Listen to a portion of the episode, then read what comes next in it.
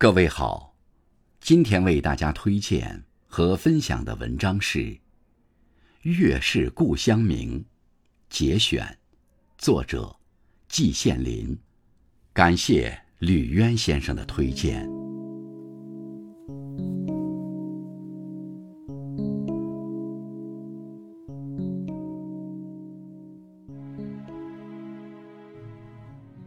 每个人都有个故乡，人人的故乡都有个月亮，人人都爱自己的故乡的月亮，事情大概就是这个样子。但是，如果只有孤零零一个月亮，未免显得有点孤单。因此，在中国古代诗文中，月亮总有什么东西当陪衬，最多的是山和水。什么山高月小、三潭印月等等，不可胜数。我小的时候，从来没有见过山，也不知山为何物。我曾幻想，山大概是一个圆而粗的柱子吧，顶天立地，好不威风。以后到了济南，才见到山，恍然大悟。山原来是这个样子呀，因此我在故乡里望月，从来不同山联系。像苏东坡说的：“月出于东山之上，徘徊于斗牛之间”，完全是我无法想象的。至于水，我的故乡小村却大大的有，几个大围坑占了小村面积一半多。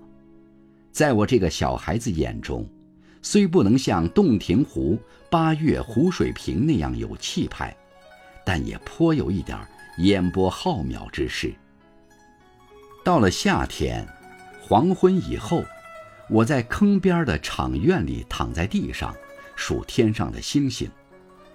有时候在古柳下面点起篝火，然后上树一摇。成群的知了飞落下来，比白天用嚼烂的麦粒儿去粘要容易得多。我天天晚上乐此不疲，盼望黄昏早早来临。到了更晚的时候，我走到坑边，抬头看到晴空一轮明月，清光四溢，与水里的那个月亮相映成趣。我当时虽然还不懂什么叫诗性。但也故而乐之，心中油然有什么东西在萌动。我有时候在坑边玩很久，才回家睡觉，在梦中见到两个月亮叠在一起，清光更加晶莹澄澈。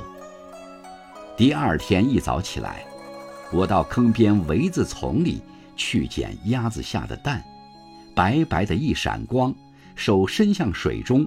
一摸就是一个蛋，此时更是乐不可支了。我只在故乡待了六年，以后就背井离乡，漂泊天涯。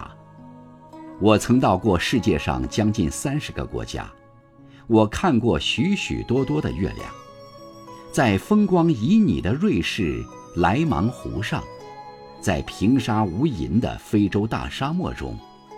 在碧波万顷的大海中，在巍峨雄奇的高山上，我都看到过月亮。这些月亮，应该说都是美妙绝伦的，我都异常喜欢。但是，看到它们，我就立刻想到我故乡那个围坑上面和水中的那个小月亮。对比之下，无论如何，我也感到。这些广阔世界的大月亮，万万比不上我那心爱的小月亮。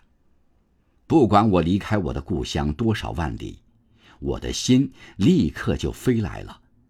我的小月亮，我永远忘不掉你。月是故乡明，我什么时候能够再看到我故乡里的月亮啊？我怅望南天，心。飞向故里。